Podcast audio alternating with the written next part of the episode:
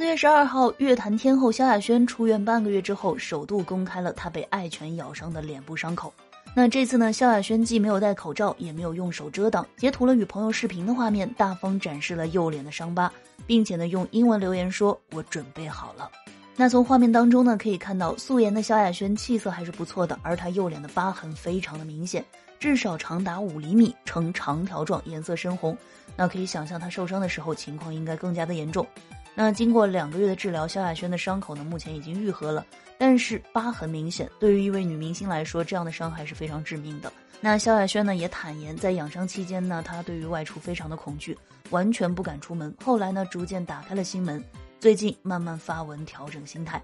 然而呢，这几天他外出逛街，依然会担心被记者拍到，害怕路人异样的目光，整个人都紧张兮兮的。